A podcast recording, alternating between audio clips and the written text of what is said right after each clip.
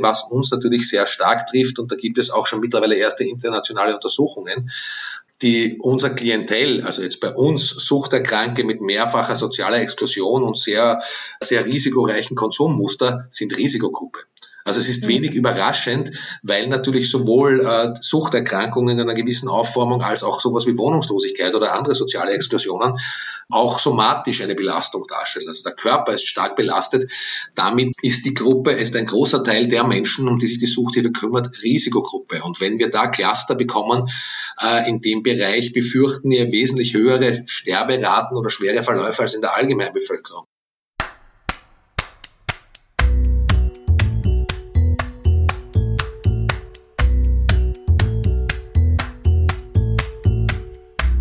Willkommen beim Sozialpod, der Podcast, in dem sich alles um soziale Themen in Österreich dreht. Heute zu Gast ist Roland Reithofer. Wir sind wieder einmal Corona-bedingt über den Laptop miteinander verbunden. Roland Reithofer ist neben Sonja Grabenhofer der Geschäftsführer der Suchthilfe Wien. Die Suchthilfe Wien ist eine gemeinnützige GmbH und gehört zur Sucht- und Drogenkoordination in Wien. Sie betreibt Drogenhilfseinrichtungen und Gemeinwesensprojekte wie zum Beispiel Jedmeier, Change in der Nussdorfer Straße, Streetwork, Sam oder Jackie, wo ich bereits eine Sozialarbeiterin im Sozialpod ähm, interviewt habe.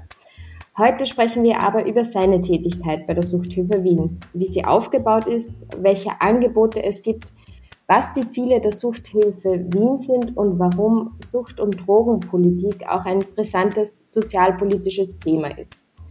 Das und noch viel mehr. Sozialpod vor Ort.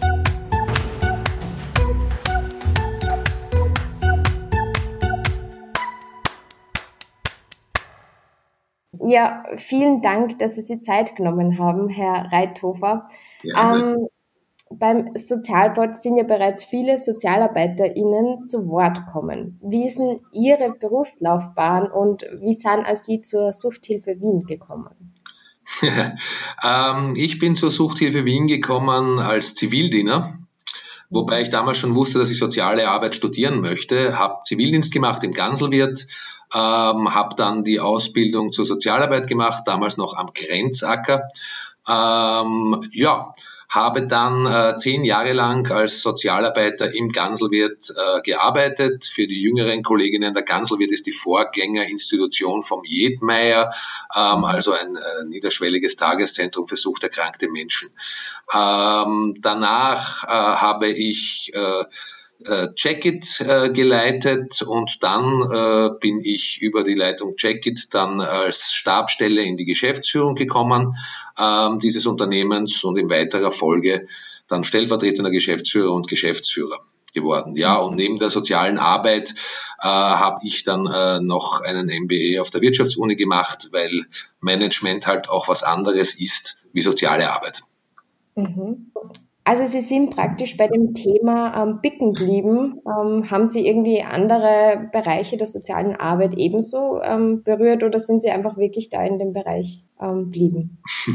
Ich habe äh, schon andere Themen auch gehabt, Jugendarbeit, ähm, äh, dann auch in Berlin äh, war ich eine Zeit lang äh, mit Jungs, die anschaffen ähm, und männlichen Sexworkern, aber im Großen und Ganzen bin ich dort im wahrsten Sinne des Wortes picken geblieben. Okay. Ja, zur ähm, Suchthilfe Wien, zur Struktur, wie das aufgebaut ist. Ist im, im ersten Blick für Außenstehende vielleicht gar nicht so leicht zu durchblicken. Was ist genau die Aufgabe der Suchthilfe Wien und was ist genau die Aufgabe der Sucht- und Drogenkoordination Wien? Worin unterscheiden sie die? Dass wir vielleicht da irgendwie kurz ähm, darauf eingehen, was so die Merkmale sind. Also ich, ich versuche es äh, von, von der Organisation her von oben runter. Die Mutterfirma ist der, äh, ist der PSD, Psychosoziale Dienste Wien. Äh, die psychosozialen Dienste Wien sind vereinfacht gesagt für die ambulante Psychiatri psychiatrische Versorgung in Wien zuständig. Das heißt, das ist die gesamte Psychiatrie. Darunter gibt es als äh, Tochterfirma des PSD die Sucht- und Drogenkoordination Wien. Diese, wie der Name schon sagt, äh, koordiniert alle Maßnahmen, die mit dem Thema Sucht äh, in Wien zu tun haben. Das heißt, äh, die SDW ist dafür da, ähm, um strategisch sich zu überlegen und zu entwickeln, wie kann man den Suchtbereich in Wien aufstellen. Das heißt, äh, von der Suchtprävention über Langzeittherapie, also über alle, alle Bereiche hinweg. Ähm, zusätzlich äh, verwaltet die Sucht- und Drogenkoordination die Mittel der Stadt Wien, die eben von der Geschäftsgruppe Gesundheit und Soziales in unserer Stadtregierung freigegeben werden, für Wien. Das bedeutet, ähm, hier werden unterschiedlichste Projekte oder Subjekte, also Menschen, die von Sucht betroffen sind, gefördert. Das sind, so, äh, das sind Partnerorganisationen wie das Anton Proksch Institut, der Verein Dialog, der Grüne Kreis etc. Ähm, die Suchthilfe Wien wiederum ist eine Tochterfirma der Sucht- und Drogenkoordination Wien. Ähm, und wir sind äh, dafür zuständig, eben Teile dessen, was veranstaltet wird im Suchtbereich, umzusetzen. Ähm, und der Unterschied zwischen uns und anderen äh, Anbietern im Suchtbereich ist schlicht und ergreifend der, dass wir ein Stadt Wien Unternehmen sind und äh, andere äh, freie Rechtsträger oder NGOs sind. Ähm, warum gibt es uns in der Form? Nun, äh, was wir tun oder große Teile von den Dingen, die wir tun, sind nicht sogenannt subjektförderbar. Das heißt, äh, im Idealfall das Subjekt, also ich, der Roland, äh, bin suchterkrankt und brauche eine Hilfe. Und die Stadt Wien unterstützt mich mit Leistungen etc ähm, um äh, meinen Konsum zu stabilisieren oder mich zu behandeln. Es gibt aber natürlich Dinge, die man nicht so ans Subjekt binden kann und dafür ist die Suchthilfe Wien da. Da geht es eben konkret um niederschwellige äh, Tageszentrum, also um die niederschwellige Suchtarbeit, da gibt es nicht ein Subjekt, das hineinkommt und Leistungen in Anspruch nimmt, weil es da Anonymität gibt etc., sondern da kann man nur das Objekt gesamt fördern. Ähm, das ist auch so bei der mobilen sozialen Arbeit im öffentlichen Raum. Da hat man ja auch nicht eine Person, die wie zum Arzt geht und dort behandelt werden muss. Das sind Dinge, die die Suchthilfe Wien übernimmt. Das heißt, wir sind vereinfacht gesagt für die niederschwellige äh, Suchtarbeit zuständig und für die Arbeit im öffentlichen Raum. Dafür gibt es eben die Suchthilfe, das hat äh, mit der Subjektförderung zu tun, das hat äh, mit dem Bedarf an Anonymität zu tun und natürlich auch mit einer sinnvollen Steuerung. Und wie sind, und wie sind wir aufgeteilt? Ähm, vielleicht etwas, was ganz wichtig ist, wenn man sich für, für Suchtarbeit in Wien interessiert. Ähm, die Basis jedweder Suchtarbeit in Wien ist das Drogenkonzept von 1999 in der Fassung von 2013. Äh, dieses Drogenkonzept ist ein Konzept der Stadt Wien und vom Gemeinderat abgesegnet, also demokratisch legitimiert. Und das ist auch die Grundlage jeder oder jede äh, Person, die als Stadtrat, Stadträtin in einer Regierung äh, dem Thema vorsteht, muss äh, die Handlungen so setzen, dass eben dieses Drogenkonzept äh, umgesetzt und berücksichtigt wird.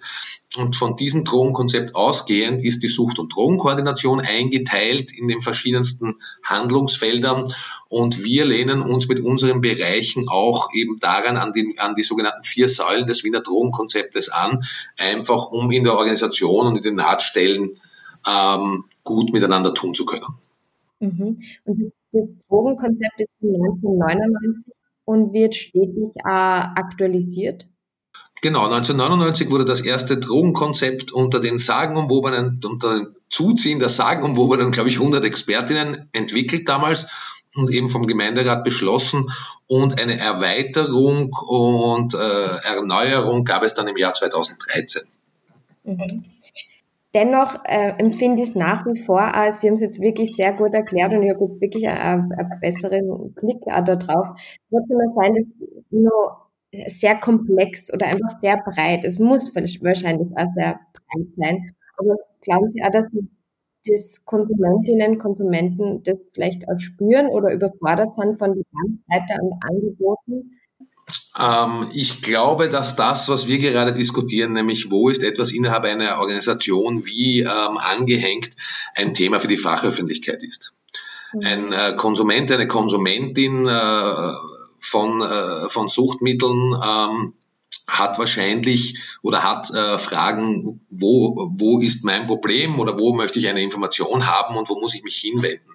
Das heißt, in den Außenauftritt gegenüber Adressatinnen unserer Arbeit haben wir ja nicht äh, diese Bereiche und haben wir ja auch nicht die Organisationsform, äh, die ja dafür da ist, dass wir effektiv und effizient miteinander gemeinsam etwas erreichen und bewirken.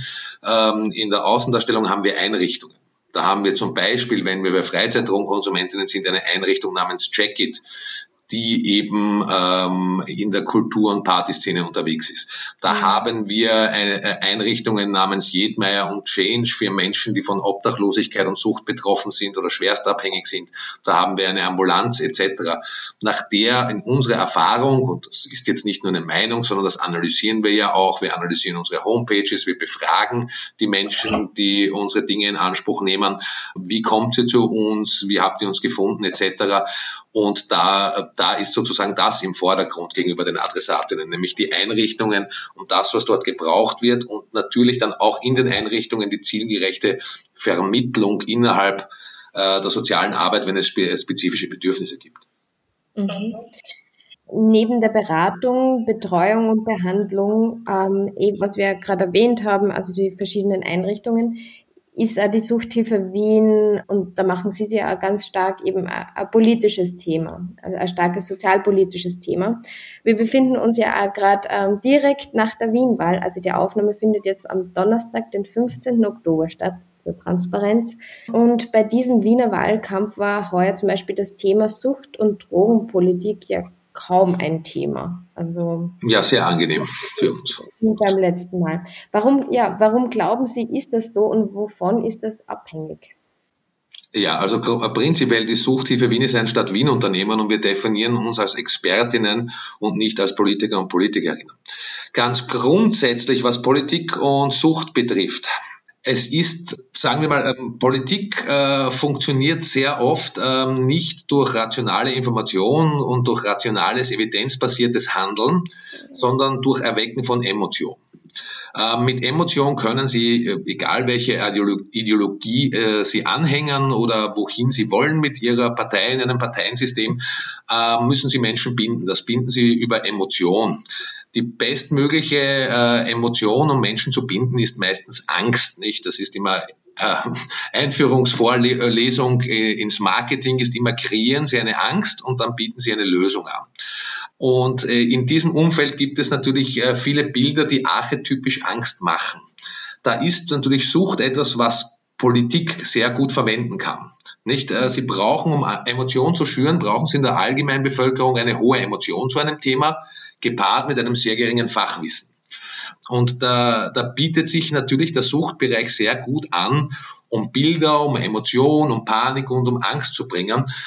Und das ist das, wo wir dann oft halt Nahtstellen in vor allem populistische Politiken haben, die für uns sehr anstrengend äh, sind. Und für uns rede ich jetzt nicht nur von äh, Kollegen und Kolleginnen der Suchthilfe, nämlich, äh, sondern von betroffenen Menschen. Denn was dadurch kreiert wird, sehr oft, vor allem in solchen angstschürenden Bildern, ist Stigmatisierung und Beschämung kranker Menschen. Mhm. Ähm, und äh, das ist ein Thema, das uns sehr bewegt. Äh, es gibt Studien äh, mittlerweile, die davon ausgehen, dass eine Beschämung, eine Stigmatisierung von Menschen in etwa zehn Jahre der Lebenszeit kostet. Das ist also kein irgendwie ein Scherz oder etwas Nebensächliches, worüber sich, ähm, äh, ich sage es jetzt bös, weltverbessernde Sozialarbeiter aufregen, sondern es ist ein ernstzunehmendes Problem. Ähm, und hier versuchen wir äh, nicht politisch zu wirken oder den Diskurs zu treten, sondern ganz gezielt äh, mit äh, Entstigmatisierung und entbeschämend zu wirken. Mhm. Zur Vorbereitung von dieser Sendung habe ich eine Podiumsdiskussion zu Human Rights Talks angehört. Bei dieser Diskussion haben Sie auch davon gesprochen, dass wir mehr Menschenbild arbeiten müssen.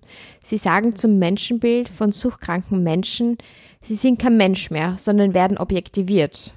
Und steckt eigentlich ganz viel Rassismus dahinter. Sie haben auch erwähnt, dass sie manche Menschen eventuell an der U-Sex belästigt fühlen, aber sie fühlen sich jetzt nicht per se von Substanzen oder vom Konsum belästigt, sondern eigentlich steckt da was ganz anderes dahinter.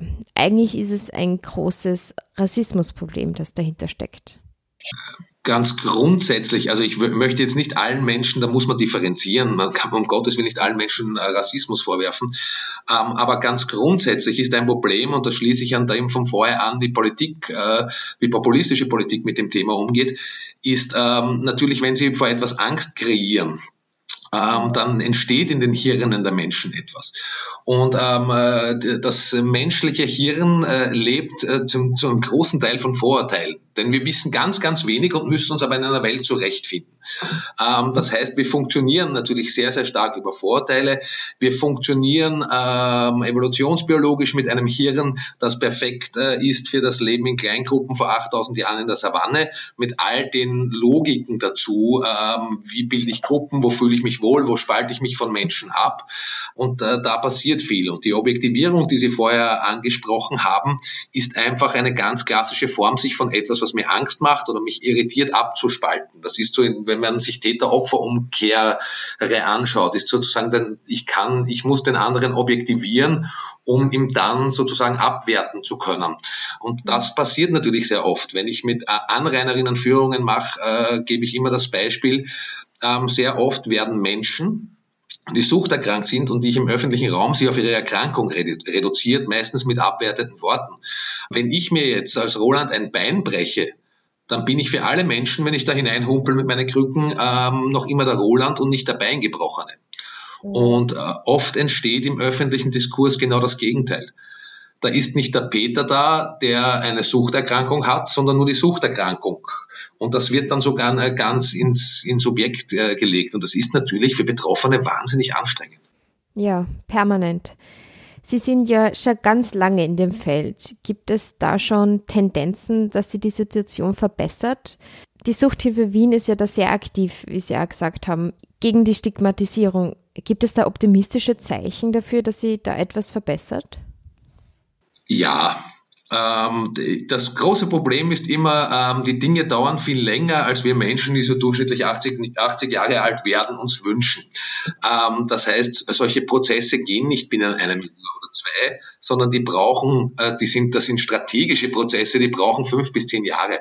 Aber wir sehen da Änderungen. Es gibt ja auch Monitorings in der Stadt Wien. Wie sind die Leute darüber äh, gegenüber dem Ganzen eingestellt? Und da muss man ganz ehrlich sein, da, da hat die allgemeine Bevölkerung in der breiten Mehrheit eine sehr, ich sage fast professionelle Einstellung, nämlich Sucht ist eine Krankheit, gehört behandelt etc. etc.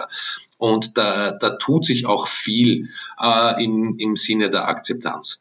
Und man muss aber auch dazu sagen, und das ist auch etwas, äh, was wir, finde ich, innerhalb der Sozialarbeit auch klar sehen müssen oder diskutieren müssen, dass auch das Bedürfnis aller anderer, die von Sucht betroffen sind, jetzt nicht im Sinne von selbst eigener Erkrankung, sondern von Phänomenen der Sucht, dass die auch äh, Rechte haben und auch Rechte auf Unversehrtheit und Wahrung äh, ihrer Sphären. Und auch da muss man, äh, damit muss man arbeiten. Es ist verständlich, ich nehme jetzt das Beispiel, es ist äh, genauso verständlich, dass wenn ich äh, wo wohne und ich finde Spritzen bei mir im Haus, dass das nicht in Ordnung ist. Ähm, äh, ich muss mich nicht, ich kenne ja, ich bin Sozialarbeiter und ich kenne mich nicht mit Raketentechnik aus. Ich muss mich auch als ein, jemand, der wo wohnt, nicht mit Zuchterkrankung auskennen können, aber ich kann sehr wohl die Forderung stellen, dass hier nichts, nichts herumliegt, was mein, was jetzt, weiß ich nicht, mich gefährdet oder wo ich mich nicht auskenne. Das heißt, man muss auch mit allen Phänomenen der Sucht tun. Mhm ja, der öffentliche Raum ist ja ein, ein, großes Thema da. Und Sie haben eher vorhin schon erwähnt, dass Sie mit vielen AnrainerInnen äh, Kontakt haben. Warum ist es so ein, ein Politikum, auch die Standortwahl von Sucht- und Drogenberatungsstellen? Es geht ja jetzt nicht nur um, dass man Spritzen findet, etc. Worum geht's da? Also ich glaube, äh, das gibt nicht die eine Antwort drauf. Man muss unterscheiden vom öffentlichen Raum prinzipiell und von Einrichtungen. Beim öffentlichen Raum prinzipiell, ich äh, sage immer, der öffentliche Raum ist in Wirklichkeit wie eine Theaterbühne. Das ist ja wie eine Theaterbühne, an dem gesellschaftliche Phänomene aufgeführt werden. Und zwar aufgeführt werden von Politik und von Medien. Die, die größten Erzählstränge, die im öffentlichen Raum sind, neben denen, dass ich persönliche Begegnungen habe, sind Politik und Medien, die im öffentlichen Raum auch kreieren, um ihre Bilder zu schaffen. Und die große Herausforderung ist, dass Menschen, die äh, von Wohnungslosigkeit oder Armut betroffen sind, äh, den öffentlichen Raum im überdurchschnittlichen Maß nutzen müssen und ähm, dort aber auch auf einer Bühne, wie auf einer Bühne stehen und auch von Politik, von Medien, von Menschen, äh, die vorbeikommen, wie Schauspieler auf einer Bühne behandelt werden, mit allen Projektionen, die man da erhält. Ich habe da ein, ein, Bild, das ich immer erwähne, wenn ich äh, suchtkrank und obdachlos bin und ich stehe bei einer U-Bahn-Station, dann kommen Menschen an mir vorbei. dann kommt der erste Mensch an mir vorbei und denkt sich, der Arme, na so arm, dem gehört geholfen. Redet mit mir nichts, geht vorbei, ich spüre das. Eine andere Person kommt vorbei, und, ähm, und, äh, und denkt sich, oh Gott, der ist irgendwie grauslich und komisch und da geht zur Seite. Und dann kommt der dritte vorbei und denkt sich, was soll das mit dem? Die können alle da schossen oder eingesperrt. Keiner von denen redet mit mir, aber ich stehe da und ich spüre. Ich bin ein Mensch, ich habe Perzeption, ich spüre das. Und ich spüre all das, was da auf mich niedergekübelt wird. Und das ist, der, das ist die Auswirkung, wenn Sie sich viel im öffentlichen Raum aufhalten. Das ist natürlich bei psychisch Kranken oder Suchtkranken sehr stark, aber auch zum Beispiel Jugendliche, die in einem Park sitzen und die dann permanent beobachtet werden. Das zeigt das natürlich dann Wirkung im Sinne von Aufgabe, im Sinne von Protest und Widerständigkeit, ob bewusst oder unbewusst etc. Also das ist die eine Seite des öffentlichen Raums und die andere Seite ist, wie gesagt, dass hier Aushandlungsmechanismen entstehen von Kreieren, von Ängsten, von Bindung meiner Wählerschaft etc. etc. Also das ist sehr komplex. Was die, was Einrichtungen betrifft, wenn Sie Einrichtungen wo eröffnen, ähm, das hat sehr, sehr stark äh, mit, mit dem Parteiensystem in Österreich ähm, und der politischen Willensbildung zu tun. Ähm, also ich habe mehrere Einrichtungen äh, mittlerweile über die Jahrzehnte eröffnet und es sind dann immer Parteien, die eigentlich, die da die Federführung übernehmen. Es gibt Anrainer, Anrainerinnen, die haben Sorge. Es gibt Anrainer und Anrainerinnen, die die Befürchtungen haben etc. Manche unterstützen, das ist sehr unterschiedlich. Aber äh, diese Prozesse werden dann sehr schnell von Parteien übernommen, die eben anhand von Aufregung und Emotion sich erhoffen, damit äh, Wählerstimmen zu maximieren. Was, und das muss man auch dazu sagen, weil ich es witzig finde, ähm, eine nachträgliche Analyse noch nie funktioniert hat. Also die Parteien, die sich dann manchmal als Bürgerbewegung zuerst eine Bürgerinitiative sind, sich dann einfärben in die Farbe ihrer Partei etc., die haben dann noch nie mehr Stimmen bekommen, was ich recht spannend finde. Aber da sind natürlich diese Diskussionen dann eher mehr, da ist das wurscht, was wir machen, sondern wie kann ich daraus Angstbilder oder Solidarisierungsbilder machen, um ähm, sozusagen die Menschen zu aktivieren, die ich aktivieren will. Und dann sind wir quasi ähm, auf die Bühne gezerrt und, ähm, und müssen damit umgehen. Nicht das spannendste, die spannendsten Erfahrungen äh, dafür, wir reden ja viel in den verschiedensten Bereichen drüber. Das spannendste ist, wenn Sie eine äh, Beratungsstelle aufmachen und keiner weiß, dass Sie dort sind, also wenn sie das nicht kundtun und ein halbes Jahr später kundtun und dann kommen die Leute mit den Befürchtungen und sie fragen sie, und ist das in den letzten sechs Monaten eingetreten, werden sie dann ganz irritiert, äh, nein, ihr seid schon da bekommen. Also das hat, die Diskussionen, die da entstehen, haben sehr wenig mit etwaigen realen Problemen zu tun, aus meiner Sicht. Es ist dann schon sehr davon abhängig, am Menschen abhängig von der Bezirksvorstehung, inwiefern man sie positiv oder negativ für diese Einrichtungen einsetzt und für diese Menschen, für die Menschen, oder? Eine Bezirksvorstehung äh, ist immer ein ganz, ganz äh, wichtiger Punkt. Und wir sagen auch, äh, wir brauchen auch das Commitment einer Bezirksvorstehung, wenn wir in einem Bezirk etwas eröffnen, weil es dagegen sehr schwer ist zu arbeiten. Ähm, ja, und natürlich, eine Bezirksvorstehung hat in einem Bezirk äh, sehr hohen Stellenwert. Ja. Die Konzentrierung von bestimmten ähm, Einrichtungen, wie entsteht sowas? Was ist, der, was ist Konzentrierung und wo hört Konzentrierung auf? Ähm, ich denke mir, ich würde das Ganze einmal äh, auf einer Metaebene beantworten, also gar nicht so sehr für die Suchthilfe Wien. Im Management gibt es ähm, oder halt in der Organisation von sozialen Einrichtungen gibt es immer wieder Modeerscheinungen.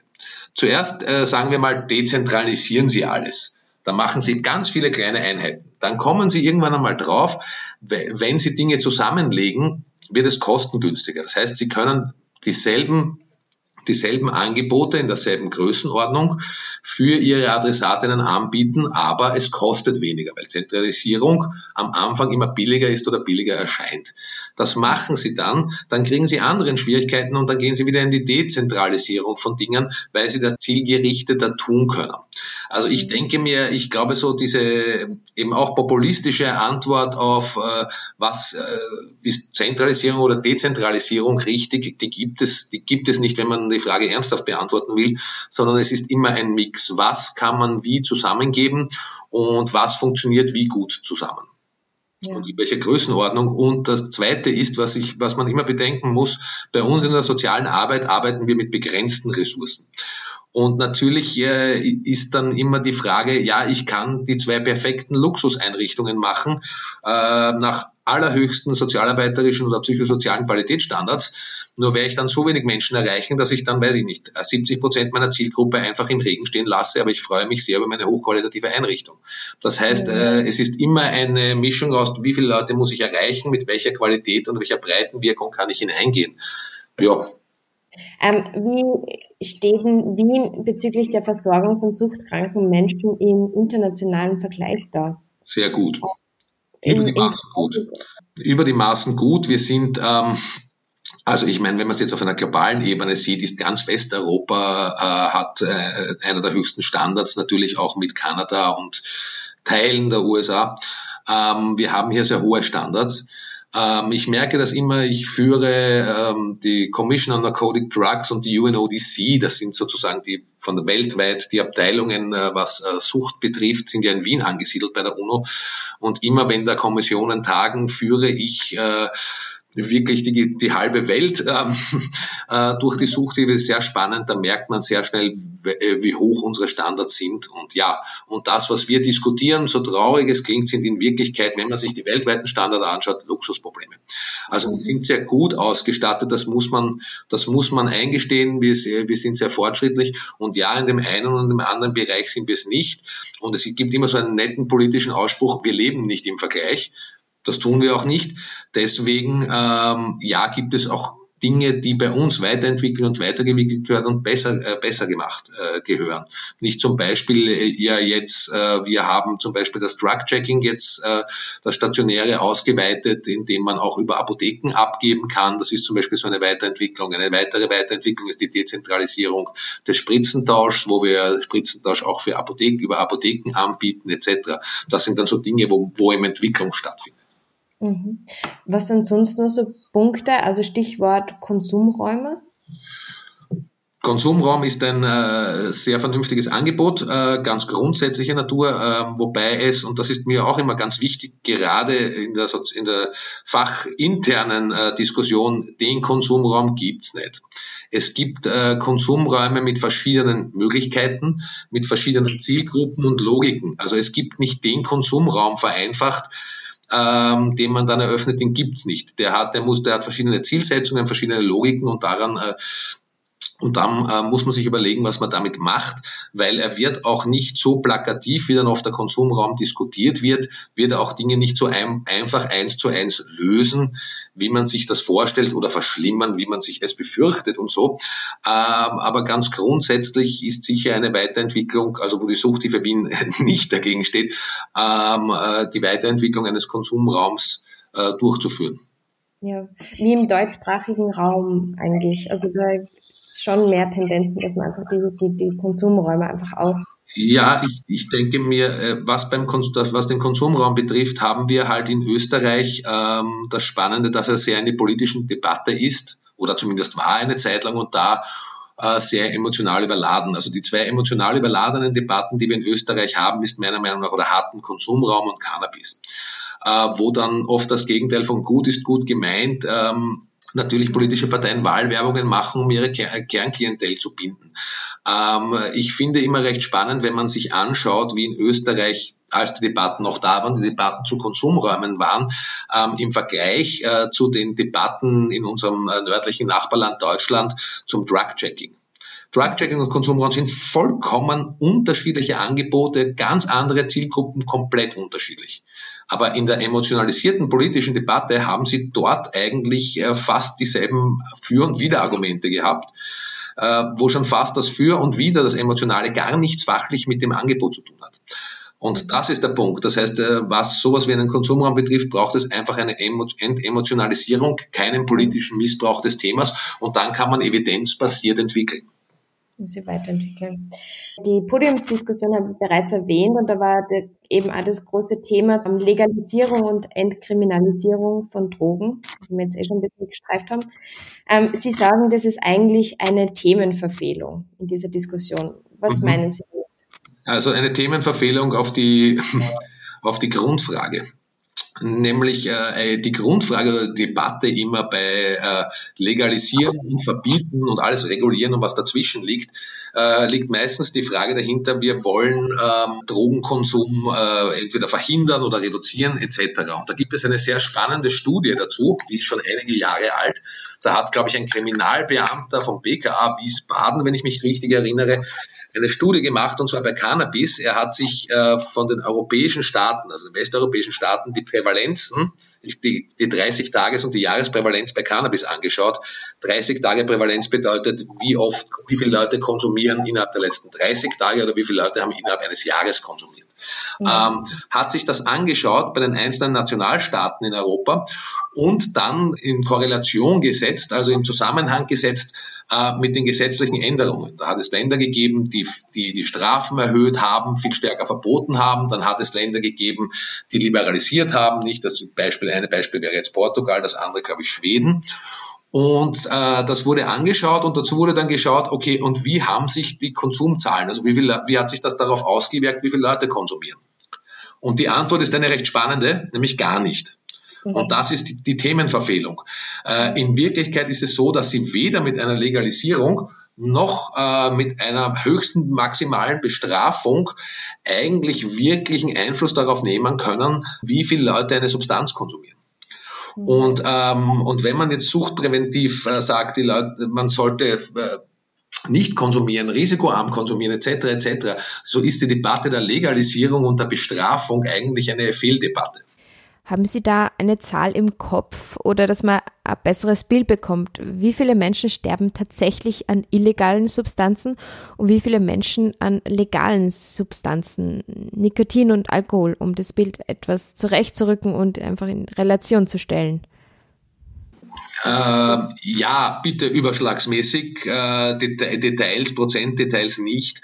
Ähm, äh, in Österreich sterben im Durchschnitt ca. 10.000 Menschen an den Folgen von Alkohol, ca. 10.000 Menschen an den Folgen von Nikotin und circa, je nachdem wie gut die Pathologie gerade sich das anschaut, ca. 300 Menschen an allen anderen Substanzen. Also epidemiologisch betrachtet Perspektive Sucht sind die Themen, die man wirklich angehen muss, wenn man Sterberaten, Mortalitäten senken will, Alkohol und Nikotin. Mhm. Und das war für mich einfach so ein, spannender Punkt, einfach das Bild zurechtzurücken und den einfach in Relation zu stellen. So. Ja, und das sind sicher Zukunftsthemen, das ist jetzt meine Meinung, ähm, Harm Reduction Ansätze. Nämlich wir haben eigentlich die Schadensminimierung haben wir entwickelt im Bereich der illegalisierten Substanzen. Aber da gibt es äh, gerade äh, was Alkohol und Nikotin betrifft, also bei Alkohol tun wir, Stichwort äh, Partyfit etc. in unserer Suchtprävention tun wir da auch schon schadensminimierend. Aber da ist sicher meiner Meinung nach in der zukünftigen Entwicklung auch Luft nach oben und äh, vor allem auch was das Thema Nikotin betrifft. Ja. Da können wir jetzt vielleicht eher nur einen Schlussbogen ziehen, wieder zur Suchthilfe Wien und zu den ganzen Beratungsstellen und Streetwork. Mhm. Ähm, Corona. Also ich komme kaum aus, Interview für, ohne das Stichwort Corona ähm, zu nennen. Inwiefern hat Corona die Suchtberatung beeinflusst und was waren da so Themen, die ähm, ganz präsent oder präsenter worden sind? Haben Sie da Einblicke?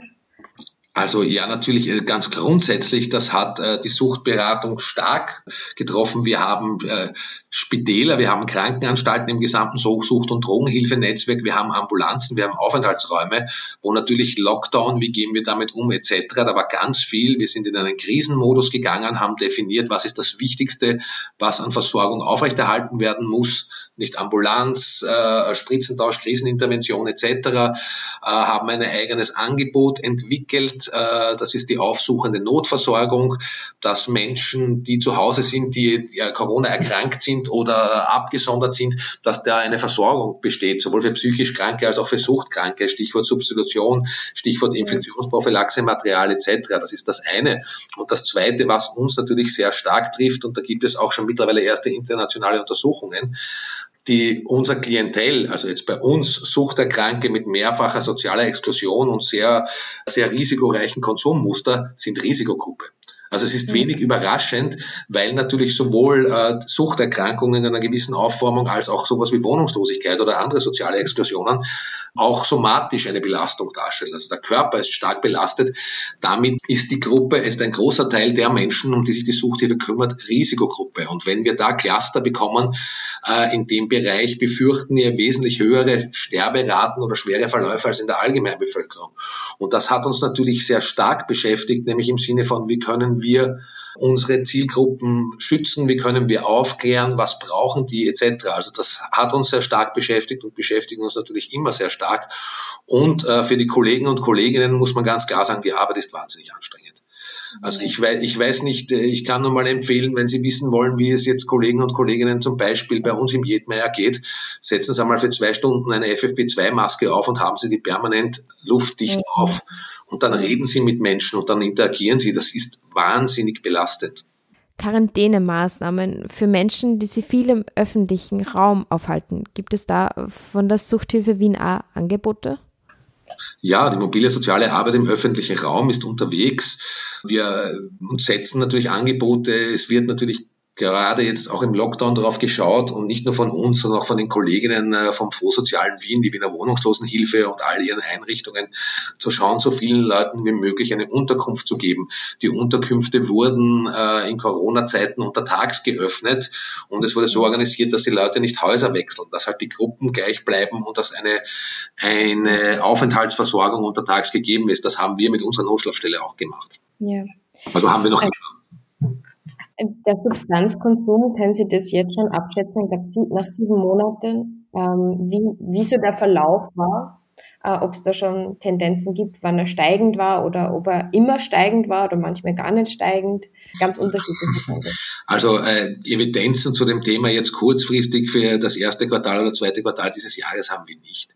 Aber was wir haben, ist natürlich ein Wissen Krisenzeiten ganz grundsätzliche Natur, und da gibt es sehr viele Beobachtungen, ähm, äh, fördern natürlich zwei Dinge. Psychische Erkrankungen und Sucht und da auch Teil davon Suchterkrankungen. Das heißt, äh, das wird mehr werden, darauf stellen wir uns ein.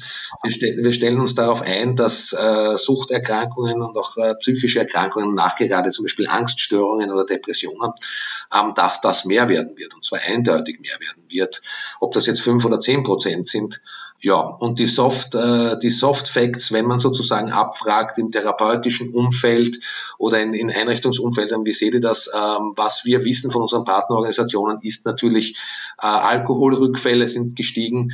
Ähm, äh, was wir wissen ist gerade Angsterkrankung und Depression werden teilweise äh, die, die Kollegenschaft der Psychotherapeutinnen, äh, ich sage es jetzt salopp, eingerannt. Also da ist viel in Bewegung. Mhm. Und ja, ist, ich, ich empfehle immer, einen Evergreen immer und überall Anrainer und allen äh, die Studie Die Arbeitslosen von Marienthal. Wenn man sich das genau durchliest, oder da gibt es auch äh, Verfilmungen davon, sich das genau anschaut, sind eigentlich alle Dynamiken von Krisen und Gesellschaftsersetzung und wie sich das auswirkt schon drin enthalten. Und ich glaube, da, da bildet sich wirklich sehr gut ab.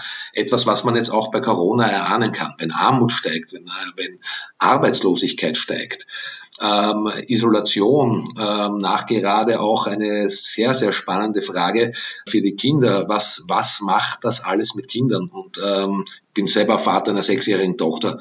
Also ich glaube nicht, dass das in Summe äh, sehr spur, dass diese Erfahrungen sehr spurlos an unseren Kindern vorbeigehen werden.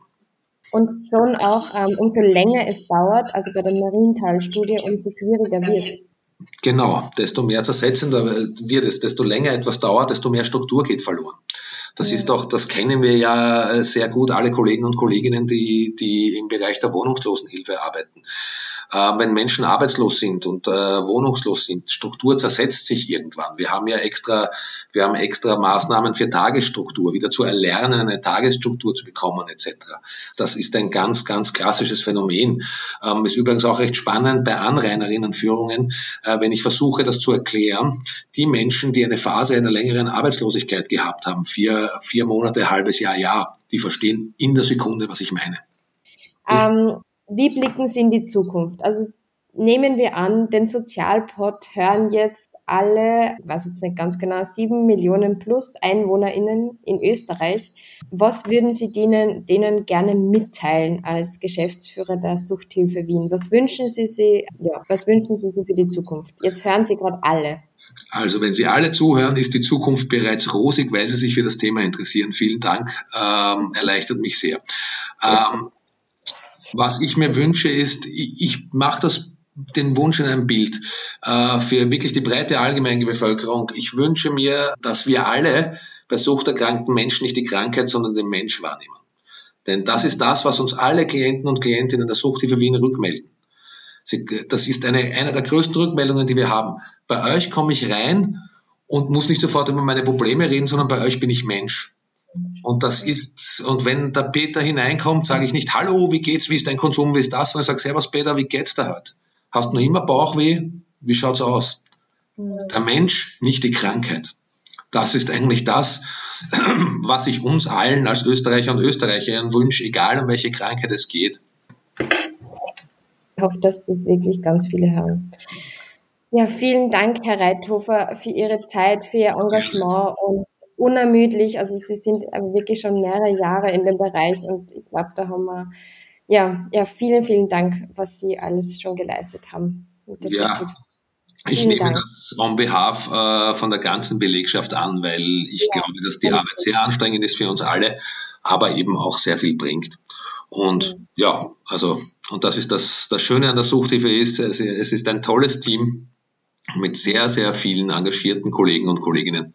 Und das macht echt Spaß. Cool. Ja, vielen, vielen Dank. Danke. Dankeschön.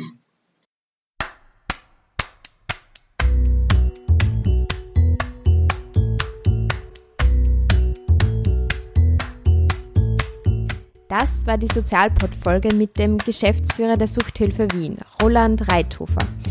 Das war vorerst die letzte Podcast-Folge dieser Staffel im Jahr 2020. Im restlichen November und Dezember werde ich weiter basteln an einem ganz neuen Konzept und einer neuen Sozialpod-Staffel, die Anfang des nächsten Jahres rauskommt. Ich bin schon sehr gespannt und freue mich schon drauf. Bis dahin wünsche ich euch alles, alles Gute, nicht an Corona verzagen und irgendwie optimistisch, aktiv und solidarisch bleiben. Auch wenn es nicht immer so easy ist. Den Sozialpod könnt ihr natürlich weiterhin auf Instagram, auf Facebook oder der Homepage www.sozialpod.com verfolgen und die letzten Folgen gerne, gerne nachhören. Bis dahin, alles Liebe, eure Maria vom Sozialpod. Sozialpod vor Ort.